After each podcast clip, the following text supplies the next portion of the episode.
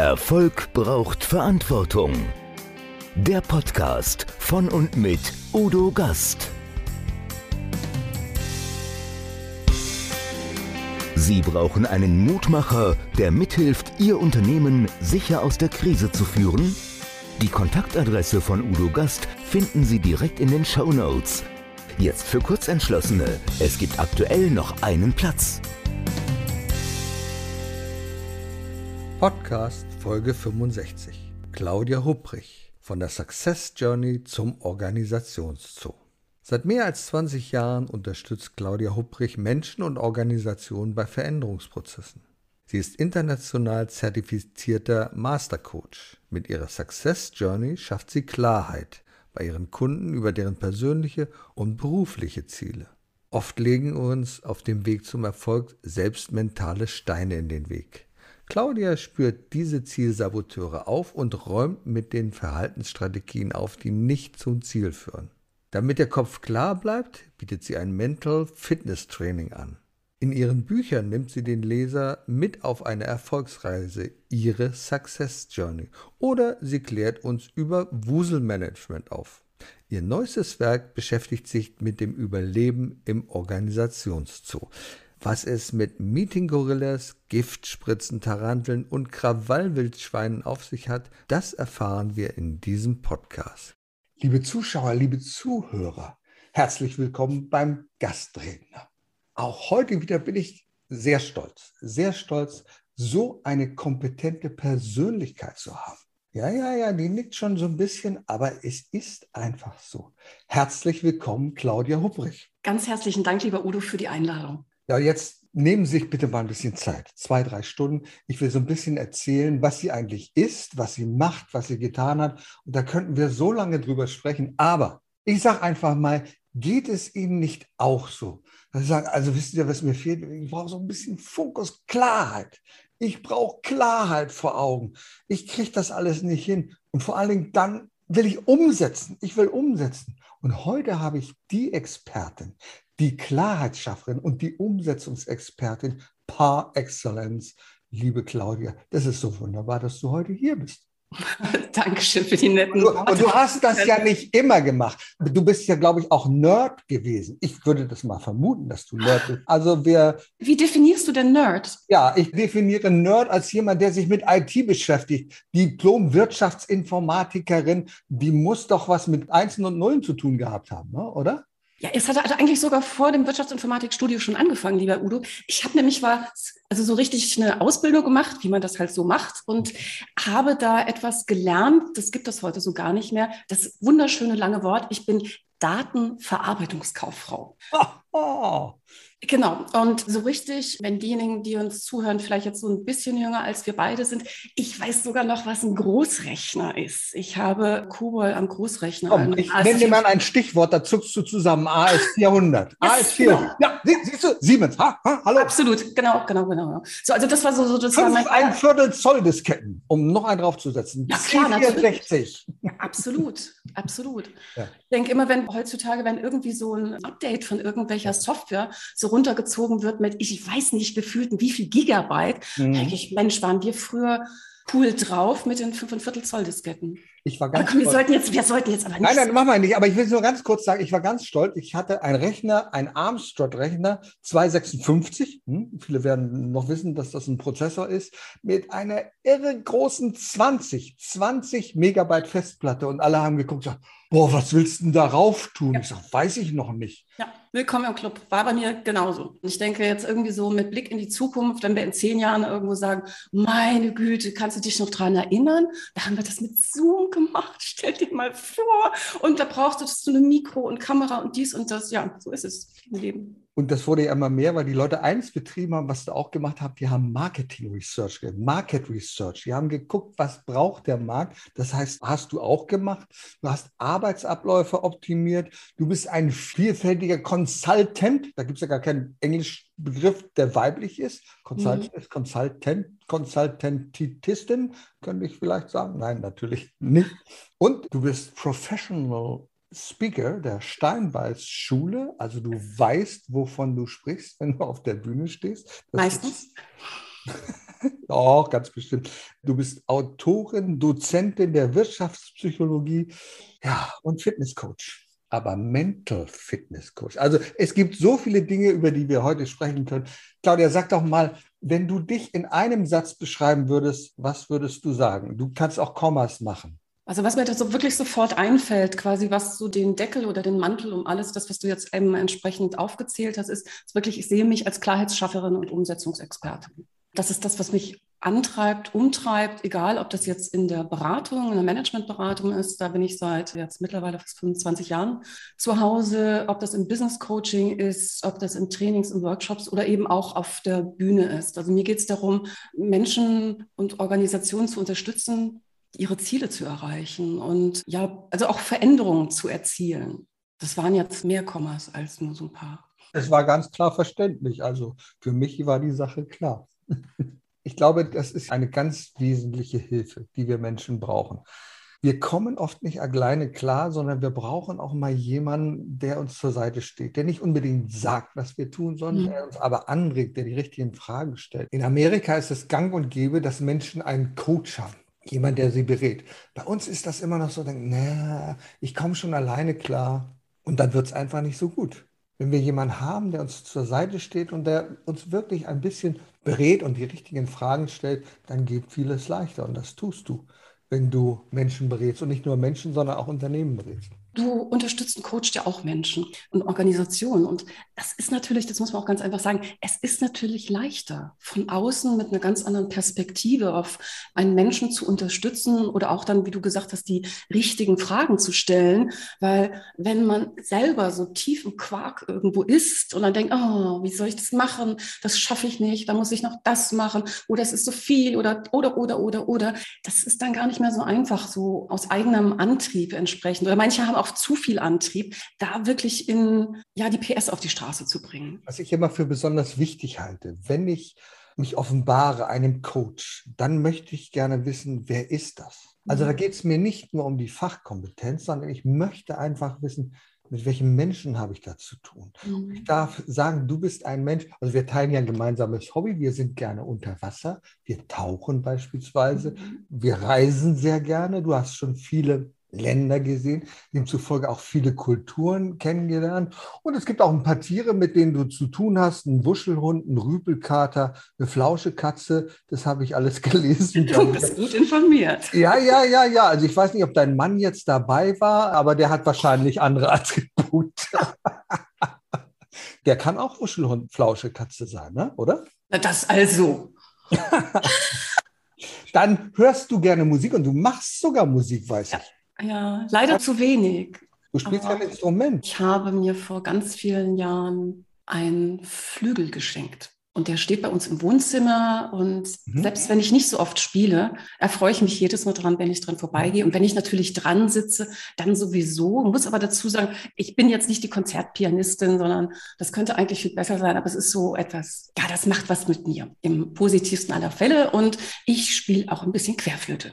Ah, sehr schön. Ich kenne mhm. das ja auch. Ich selber spiele Saxophon und Klarinette und ein bisschen Keyboard.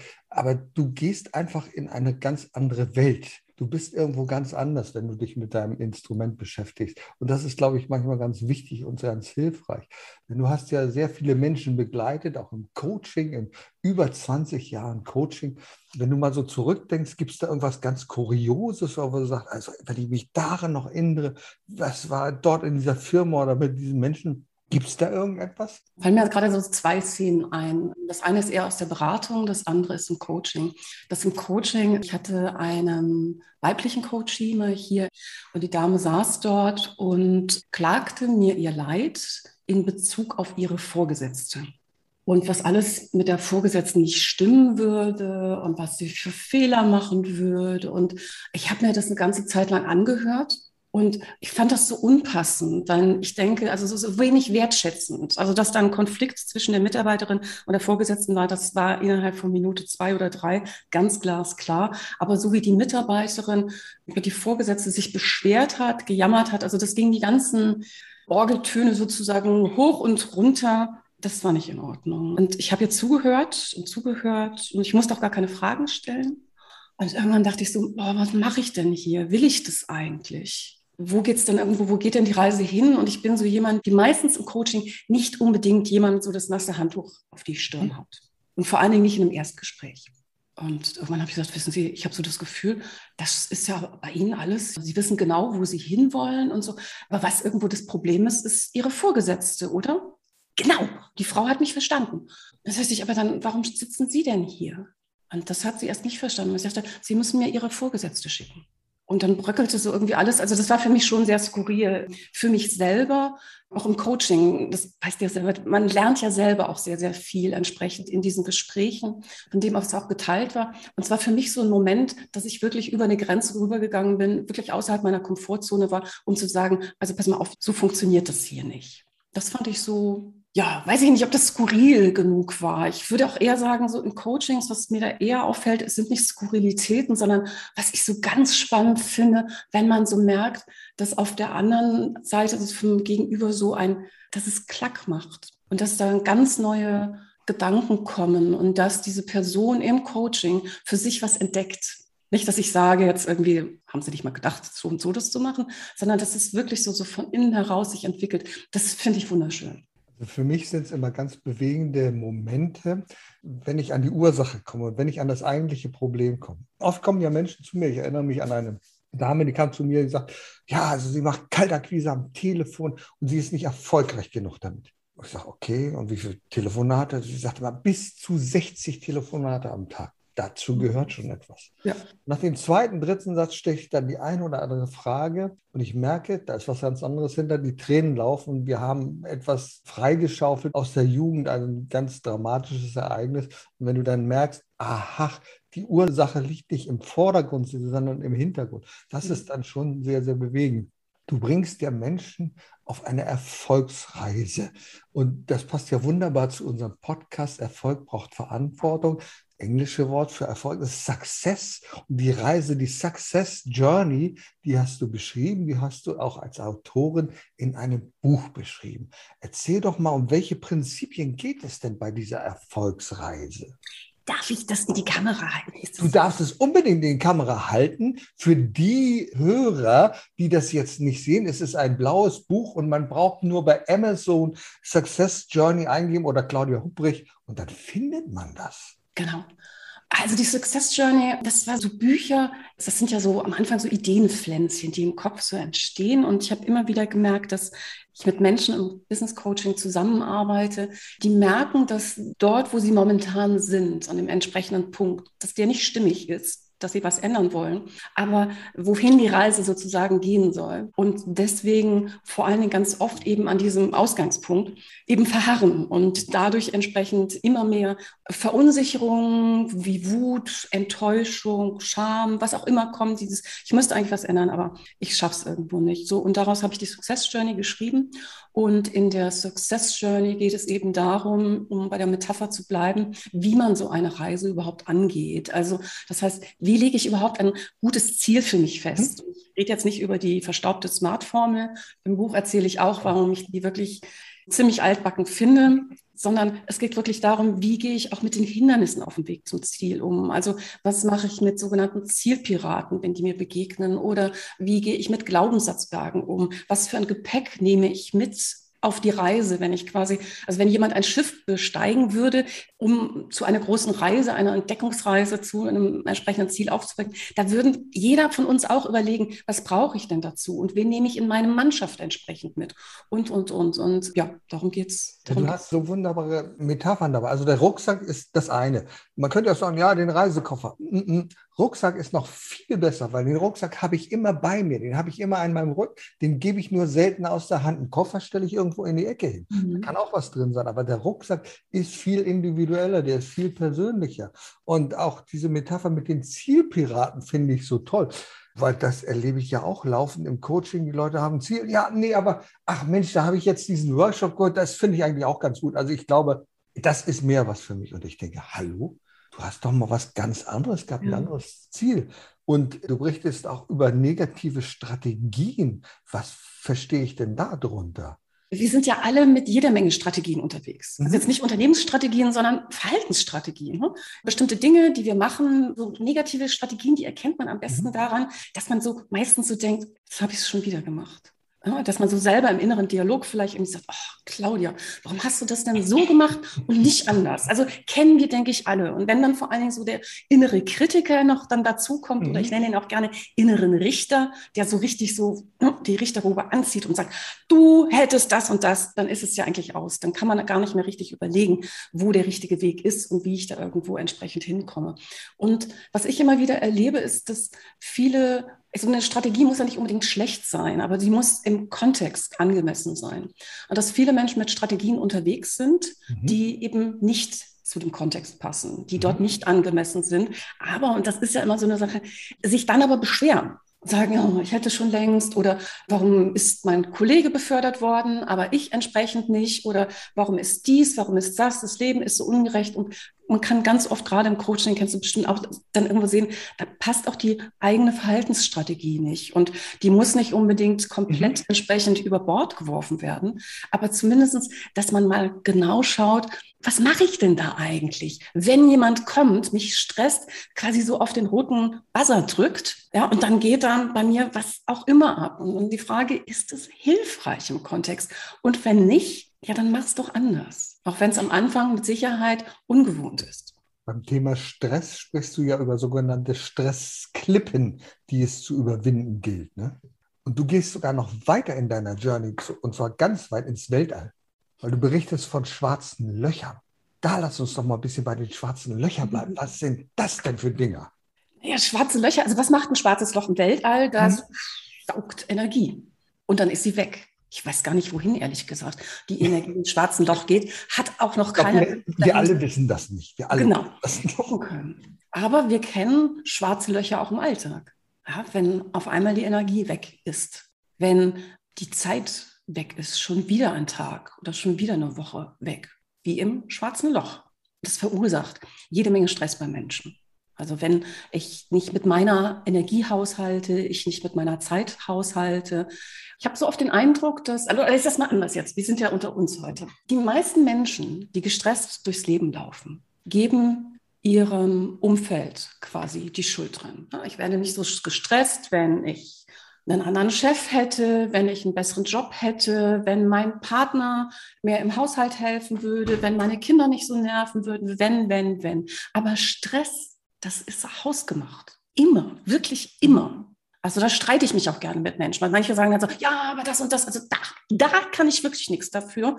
Stimmt vielleicht für den Umstand nicht, aber für das Stresslevel, was erzeugt wird durch diese entsprechende Situation, da kann man jede Menge. Und das ist auch mit den schwarzen Löchern gemeint. Also wenn ich durchs Leben gehe und meine Energie quasi in diesen schwarzen Löchern versenke, dann darf ich mich nicht beschweren, wenn ich vielleicht nicht so gelassen und erfolgreich und zufrieden durchs Leben laufe, wie es eigentlich sein könnte. Und genau damit hast du ja recht. Es geht um den Umgang mit Stress. Und oft ist es so, dass du so plakative Sätze hörst, du musst einfach mal nur das und mach nur das. Nein, nein, so einfach ist es nicht. Wenn du mit einem Stresslevel umgehst, dann musst du dein ganzes Leben ein wenig danach ausrichten. Das fängt daran an, gibt es bestimmte Zeiten, wo ich mir E-Mails angucke, lasse ich mich stören, sage ich, ach nee, ach, das ist anstrengend, nee, Netflix ist ja auch ganz gut. Ach du meine, dann muss ich das ja auch noch machen. Also Genau. es geht darum, verschiedene Dinge zu beachten. Und das kann man nicht nur mit Einzelpersonen machen. Manchmal glaubt man, naja, muss immer den Einzelnen. Aber du machst es mit ganzen Teams sogar, mit Firmen auch, oder? Absolut. Wie funktioniert das da? Du musst ja die Menschen so einzeln mitnehmen. Aber wie formst du die da zum Team in, diesem, in dieser Success Journey? Ganz unterschiedlich. Es gibt natürlich die einmal die individuelle Success Journey, Mhm. aber es gibt natürlich auch die Success Journey des Teams. Also die Fragestellung, wo wollen wir als Team denn eigentlich hin? Wir reden so viel die letzten Jahre über agiles Arbeiten, über mehr Verantwortung zu den Mitarbeitern und, und, und. Ich erlebe aber schon immer, also immer wieder jede Menge Unsicherheit. Also quasi, dass man ein bestimmtes Konzept, nehmen wir es jetzt mal agiles Arbeiten, einführt das aber so ein Riesenunterschied ist zu dem, was man Jahre und Jahrzehnte irgendwo propagiert, beziehungsweise auch einfach gelebt hat in den Unternehmen, dass man im Grunde genommen erstmal zurück muss und sagen, was bedeutet das denn eigentlich? Was bedeutet das für uns? Wo sehen wir uns zum Beispiel, wenn wir jetzt über eine Success Journey im Team reden, wo sehen wir uns in fünf Jahren oder in drei Jahren? Und vor allen Dingen auch, wie sind wir denn da eigentlich hingekommen? Was haben wir gemacht? Ich hatte vor einiger Zeit einen Workshop gehabt, wo das Team dann entsprechend, beziehungsweise in kleinen Gruppen, die haben dann Schlagzeilen entwickelt. Also was für unglaublich spannende Schlagzeilen über die Firma an sich in den, ja, in der Presse stehen soll in drei Jahren. Also was der Durchbruch ist. Und dann rückwärts zu überlegen, wie könnte man da hinkommen? Also wesentlich breiter sich aufzustellen in Sachen Innovation, Kreativität, um dann gemeinsam zu überlegen, so und jetzt, jetzt haben wir quasi die Vision, da wollen wir hin. Was sind die einzelnen Schritte? Was sind vielleicht auch die Risiken? Was sind die Hindernisse? Was sind die Stressklippen, die kommen können? Und wie gehen wir entsprechend damit um? Und das kann man natürlich auch sehr, sehr gut entsprechend mit Teams machen. Ich stelle das immer wieder fest in Firmenberatungen, wenn ich ein ganzes Team berate, was noch gar kein Team ist. Die sind nur ein Team, weil sie da alle hin sollen. Sagen, ach, da kommt der, der wird uns was erzählen darüber. Und ich merke dann im Laufe der Zeit, wenn man das über mehrere Wochen oder einen ganzen Zeitraum, dass sich daraus erst ein Team formt. Denn die haben das vorher gar nicht gehabt. Die haben keine gemeinsame Vision gehabt. Da hat der Chef über irgendwas gesprochen, über Ziele und so und sagt, oh, okay, ja, die wollen ja. Und auf einmal wird aus dem Die irgendwann ein Wir. Ja, wir haben ja mal darüber gesprochen, wir wollten das so machen. Und dann stellst du fest, dass so ein Prozess ganz anders läuft und die Motivation der Mitarbeiter eine ganz andere ist als am Anfang dieser ganzen Geschichte. Und das finde ich sehr, sehr spannend. Absolut. Wobei ich muss ja sagen, also ich bin so die so mit der Zeit ein bisschen skeptisch geworden zum Thema mhm. Teamentwicklung. Also gerade wenn das so von außen kommt, also jetzt die Personalentwicklung sagt, so, also dieses Team, die haben irgendwie ein Thema, dann schicken wir sie doch mal drei Tage auf irgendwie einen Teambuilding-Crashkurs sozusagen. Das ist für mich so ein bisschen Ziehen von außen. Ja, also da wird so an den Mitarbeiterinnen und Mitarbeitern rumgezuppelt, um zu sagen, jetzt Mensch, ich mache es jetzt mal ganz plakativ, reißt euch doch mal zusammen. Also wir packen euch drei Tage in ein wunderschönes Seminarhotel, dann wird noch ein bisschen geklettert oder wir machen sonst irgendwelche Spiele miteinander und danach seid ihr bitte ein Team. Und so geht's nicht. Meine Erfahrung ist, dass ein Team, das wächst zusammen oder vielleicht auch nicht. Aber ich muss vor allen Dingen erstmal das Verständnis für Diversität in einer Gruppe von Menschen fördern. Und ich bin immer wieder erstaunt, dass eigentlich fast jeder, also ich denke, keiner von uns ist da vorgefeilt. Ich mag mich da auch nicht ausnehmen. Aber dass wir immer denken, dass die anderen so ticken wie man selber. Also quasi die mentale Brille, die ich aufhabe, so wie ich, Claudia Hupprich, durch die Welt gehe, so siehst du oder dann entsprechend auch die Welt und die anderen auch. Und wenn jemand sie anders sieht, dann ist es eher falsch, um es mal abzukürzen. Und ich glaube, da gibt es so viel zu holen als Individuum, aber auch entsprechend als, ich sage jetzt ganz bewusst nicht Team, sondern als Gruppe von Menschen, die entsprechend zusammenarbeiten, die vielleicht Ziele haben, die von der Organisation von oben nach unten entsprechend regeln, die vielleicht irgendwelche Themen haben, wo sie sich gar nicht mit irgendwo wo es gar kein Buy-in quasi gibt und, und, und. Aber wenn wir da erstmal anfangen würden zu sagen, ja, wir sind unterschiedlich, und das ist okay. Und ganz im Gegenteil, das brauchen wir auch in einem Team. Aber diese Erwartungshaltung, die anderen müssen so ticken wie ich. Ansonsten sind sie falsch. Das ist der hohe Anspruch an denjenigen, an diejenigen, die da vorne steht, die man sich reingeholt hat, um das Team zu formen. Der muss wahrnehmen, die muss wahrnehmen, wie tickt der, wie tickt die, wie reagiert er darauf und so. Das ist eine verdammt schwierige Aufgabe und deswegen braucht man auch manchmal einen Mastercoach. Du bist ja zum Beispiel so ein Mastercoach und du brauchst ganz, ganz viel Erfahrung, dass du spürst, was ist an Substanz da und wo kann die Reise hingehen. Du machst ja auch etwas, das nennt man Neudeutsch Consulting at Work. Ich hätte gesagt Beratung bei die Arbeit, ne? so würde das heißen. Und das hätte an unserem Logo nicht so gut ausgesehen. ja, wäre aber besser verständlich gewesen, oder? Also bei uns in Norddeutschland hätte man gesagt Beratung bei die Arbeit. Ne? Alles klar. Ja, ist ein Familienunternehmen, habe ich ja gesehen. Dein Mann ist auch dabei. Was macht ihr bei Consulting at Work? Ja, wir beraten bei der Arbeit. Ah ja, stimmt, ist klar. Das, ja. ja also die Firma gibt es jetzt mittlerweile seit 2007. Mein Mann ist 2012, glaube ich, mit eingestiegen. Also das auch, kommt auch aus der klassischen Unternehmensberatung. Mhm. Und wir arbeiten zusammen mit einem Netzwerk von anderen Beratern, mhm. die wir aber alle schon lange kennen. Also das heißt, für jeden, mit dem wir da zusammenarbeiten, lege ich wirklich die Hand für ins Feuer, weil ich entsprechend dem Kunden gegenüber ja auch eine entsprechende Verantwortung stehe. So, und was machen wir? Wirklich klassische Unternehmensberatung. Es mhm. geht immer um Veränderungen, es geht um Change, auch wenn es, mhm. ich meine, Change Management ist überall mit dabei, aber das ist, finde ich, so mittlerweile ein Wort, was so ein bisschen ausgenudelt ist, um es mal so zu sagen. Wir können auch wieder auf Veränderung gehen. Das kann man genau. verstehen. Genau, und es sind die unterschiedlichsten Veränderungen. Also es geht um Veränderungen, wie ich schon gesagt habe, im entsprechenden Teams zum Beispiel, da entsprechend was zu verbessern, die Success Journey wirklich eben zum Laufen zu kriegen. Und das ist ganz unterschiedlich. Das können Dinge sein im Bereich Bereich Kommunikation, das können Dinge im Bereich der Prozesse sein.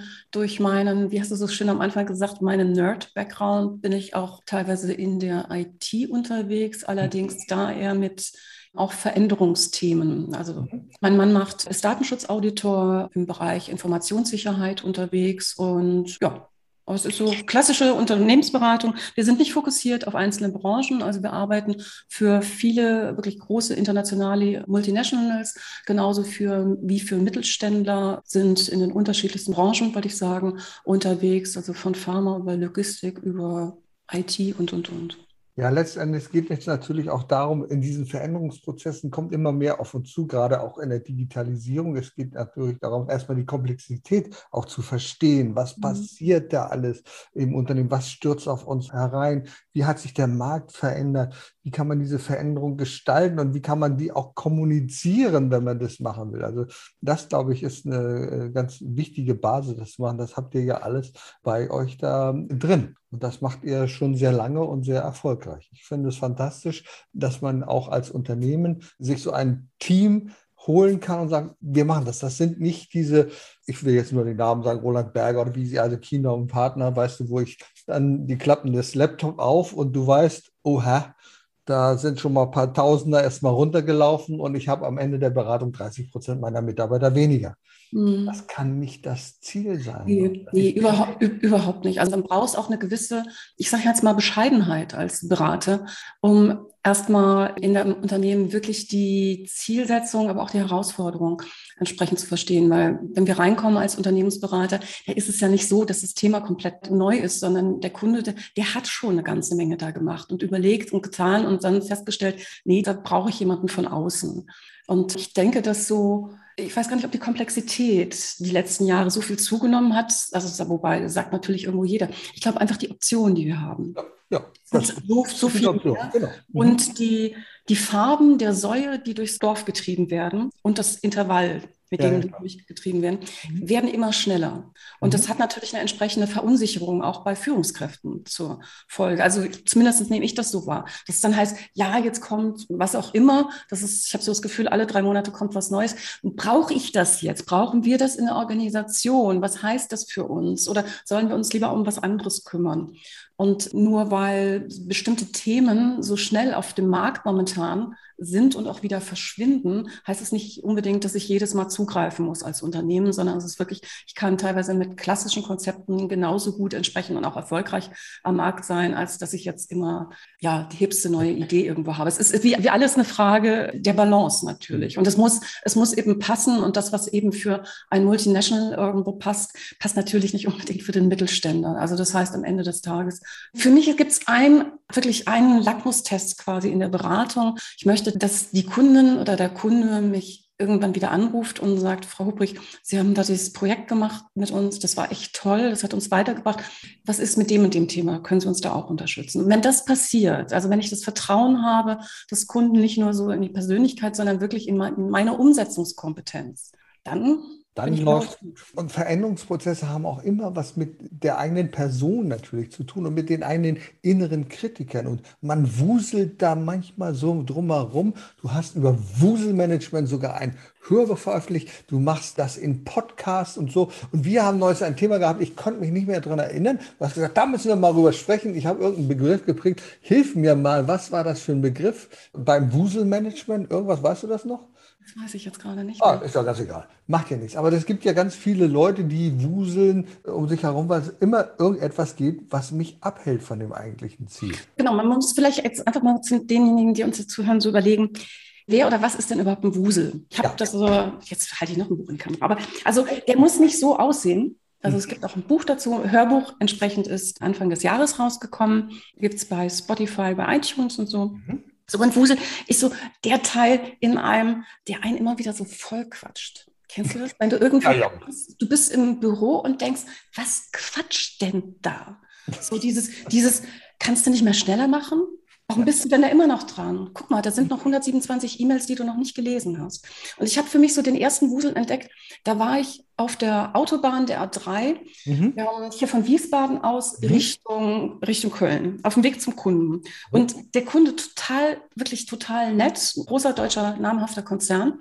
Das Projekt alles gut und ich habe gemerkt, also ich bin jede Woche einmal eben diese Strecke gefahren Mhm. und ich habe gemerkt, umso näher ich Richtung Kunde komme, umso kleiner werde ich irgendwo in meinem Auto. Also Mhm. so, dass ich irgendwie so kurz bevor ich beim Kunden in die Tiefgarage rein bin, quasi noch froh war, dass ich überhaupt noch über das Lenkrad gucken konnte. So klein habe ich mich teilweise gefühlt. Und dann habe ich irgendwann gedacht so, hey, was ist denn das? Also und habe dann so zugehört und gemerkt, da ist so diese Stimme, die sagt, Claudia, hast du an alles gedacht? Sag mal, wenn der, wenn der Schmidt, wenn der jetzt auch in dem Meeting ist, ist der so unangenehm wie beim letzten Mal? Er hieß nicht Schmidt. Also jetzt nicht alle Schmidts dürfen jetzt sich nicht angesprochen Und auch Schulze genau, oder zu sagen irgendwie, hast du das noch bedacht? Oh, du hättest eigentlich den und den und den, den hättest du vorher auch noch anrufen sollen, bevor du wirklich jetzt dieses Riesen-Meeting irgendwo einbuchst. Und, und, und. Und dann dachte ich irgendwann, sag mal, das ist doch verrückt. Also wer spricht denn da eigentlich zu mir? Wessen Stimme höre ich? Und Mhm. habe dann, und das kann ich auch nur jedem empfehlen, so der uns tun, wenn man so diese, in Anführungszeichen, innere Stimme hört, auf jeden Fall trennen. Trennen von einem selber. Ich habe es dann halt Wusel genannt, das kann man ja auch anders nennen. Und habe mir überlegt, so, wie, wie sieht dieser Teil aus, wenn der neben mir im Auto auf dem Beifahrersitz sitzen würde? Und dann kam dann irgendwie so, so ein Viech raus. Ich dachte, boah, wie unangenehm. Mit so einer krächzenden Stimme und der die ganze Zeit nur, also quasi unter die Gürtellinie ausgeteilt hat. So, und irgendwann dachte ich dann so, so jetzt reicht's. Und gedacht, also wenn ich schon so weit bin, mir das bildlich vorzustellen, ich bin ein sehr visueller Mensch, Mhm. ich gedacht, dann gehe ich jetzt noch einen Schritt weiter. Und mir vorgestellt, dass dieser Wusel neben mir sitzt und gesagt, weißt du was, wenn du jetzt nicht aufhörst zu quatschen, ich fahre rechts ran, nächste Autobahn, Rasthof und lass dich raus. Und ich habe beim nächsten Mal, als ich zu dem Kunden bin, habe ich überlegt, also der Wusel, der, der kommt ja irgendwie mit, aber ich sagte, dem ziehe ich jetzt irgendwas an, was ich witzig finde. Und es war ein Matrosenanzug. Ah. Und dann habe ich mir vorgestellt, wie der so ganz beleidigt neben mir sitzt, auf dem Beifahrersitz und nichts mehr sagt. Und dann war es gut. So, und dann habe ich dieses, diese Geschichte, habe ich ein paar Leuten erzählt, auch im Coaching. Und dann die Leute haben gesagt, oh, kenne ich. Also bei mir ist der eher so. Oder der sagt das und das. Und daraus sind solche Wusel entstanden wie ein Zwergenmacher, der einen sich klein fühlen lässt. Oder wie den Dunkelseher oder den Druckmacher und, und, und. Also nicht jeder hat alle Wusel, aber ich habe so die, so ein Best-of sozusagen dann ja, beschrieben. Und das ist so eigentlich auch mein Thema, so die letzten Jahre immer wieder, wenn es um Vorträge, wenn es um Bücher geht, auch zu zeigen, wie wir uns selber im Wege stehen und vor allen Dingen, das ist ja noch viel wichtiger, wie wir den Knoten quasi lösen können. Naja, das ist einfach so, es gibt wirklich ganz viele Gestalten, die ich auch in mir selber drin habe und die dann hervorkommen. Du hast für jeden ein Bild. Das ist so, als wenn man in den Zoo geht und vor diesen ganzen Käfigen steht und sieht, hier, ah, da ist ein Tier, dort ist ein Tier und da ist ein Tier. Wunderbar. Es ist wie in Firmen. In Firmen gibt es ja manchmal etwas, da denkst du, ey, bin ich hier im Zoo? Was ist denn das für ein Typ? Und darüber hast du, das ist das dritte Buch, was du gleich in die Kamera halten kannst. Darüber hast du auch ein Buch geschrieben, nämlich über den Organisationszoo. Da bin ich jetzt gespannt, was du uns darüber berichten kannst, über Meeting-Gorillas, Krawallwildschweine und Giftspritzen-Taranteln. Was ist das? Das ist das, was, oh, wo ich gerade so aufgeregt bin, weil es ist niegelnagelneu und ich weiß nicht, wann der Podcast, wann der on air ist sozusagen. Ja, Aber ich glaube, wir haben jetzt vorgeplant, ich glaube, in zwei Jahren ist der dann online. Dann, okay, alles klar. Nein! Nee, also es ist, pass auf, ich habe es tatsächlich, das ist jetzt, das wird die absolute Premiere, Schön. weil es hat noch keiner gesehen. Es ist auch noch nicht im Handel, aber ich habe einen Probedruck. Juhu! Und das heißt, ich darf es vorlesen. Überleben in Organisation Zoo von Claudia Hubrich. Und es gibt einen, der hat wunderbaren Davor Bakara. Genau, Davor, Davor Bakara. Der hat die Illustrationen dazu gemacht. Ich habe schon einmal ein so ganz kleines Sneak Preview gesehen. Ist toll, was dieser Professor, der ist Professor, richtig? Was der Professor, du hast mit einem Professor, einem künstlerisch orientierten Professor zusammen, was der daraus gemacht hat. Da, da, darf ich da die Geschichte zu erzählen? Weil du die darfst bitte die Geschichte darüber die finde ich so grell. Ja, okay. Der uns allen wohlbekannte Michael Roussier, also der ein sehr, sehr, sehr geschätzter Speaker-Kollege, ja, ja, ja. der hat zu mir vor, hm, also ich weiß nicht, wie lange es her ist, der hat mal zu mir gesagt, da ging es um die Wusel. Und er, Claudia, wenn du dein nächstes Buch machst, dann machst du Folgendes. Und Grüße gehen raus an Michael. Also danke, danke, danke für diesen spitzen Tipp. Der sagte, dann guckst du mal in Hochschulen in Bezug auf Design, Illustration oder so, dann nimmst du dir Studentin oder Student, die vielleicht diese Illustration machen können ich gedacht, Mensch, das ist doch eine tolle Idee. Das ist doch so Win-Win. Ne? Mhm. Also eine Studentin vielleicht, die sagt, boah, ich habe schon in einem Buch die Illustration machen können und ja, für mich ist vielleicht entsprechend die Überweisung dann auch ein bisschen geringer, als wenn ich jetzt an einen der berühmten Illustratoren käme. So, so habe ich das gedacht, fand ich ganz doll, bin los und wurde dann ein bisschen eines Besseren belehrt. Also ich fand die Idee wirklich grenzgenial.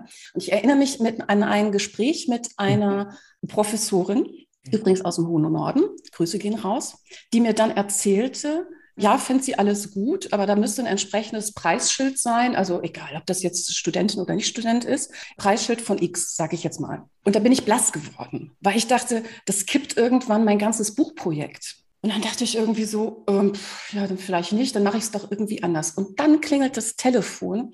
Professor Davor Bakara aus Stuttgart ist dran und sagt, Hören Sie mal, Frau Hubrich, ich habe da von Ihnen diese E-Mail erhalten. Muss das denn eine Studentin oder Student sein? habe ich gedacht, der nimmt mich jetzt auf den Arm oder irgendwie so versteckte Kamera. Ich sagte, also ich wäre daran interessiert. Wir müssen halt drüber reden, wie wir dann entsprechend da irgendwie zu Potte kommen und über die Konditionen. Und ja, daraus ist eine ganz, ganz, ganz, also ich habe so gedacht, Professor der Illustration und nicht nur das.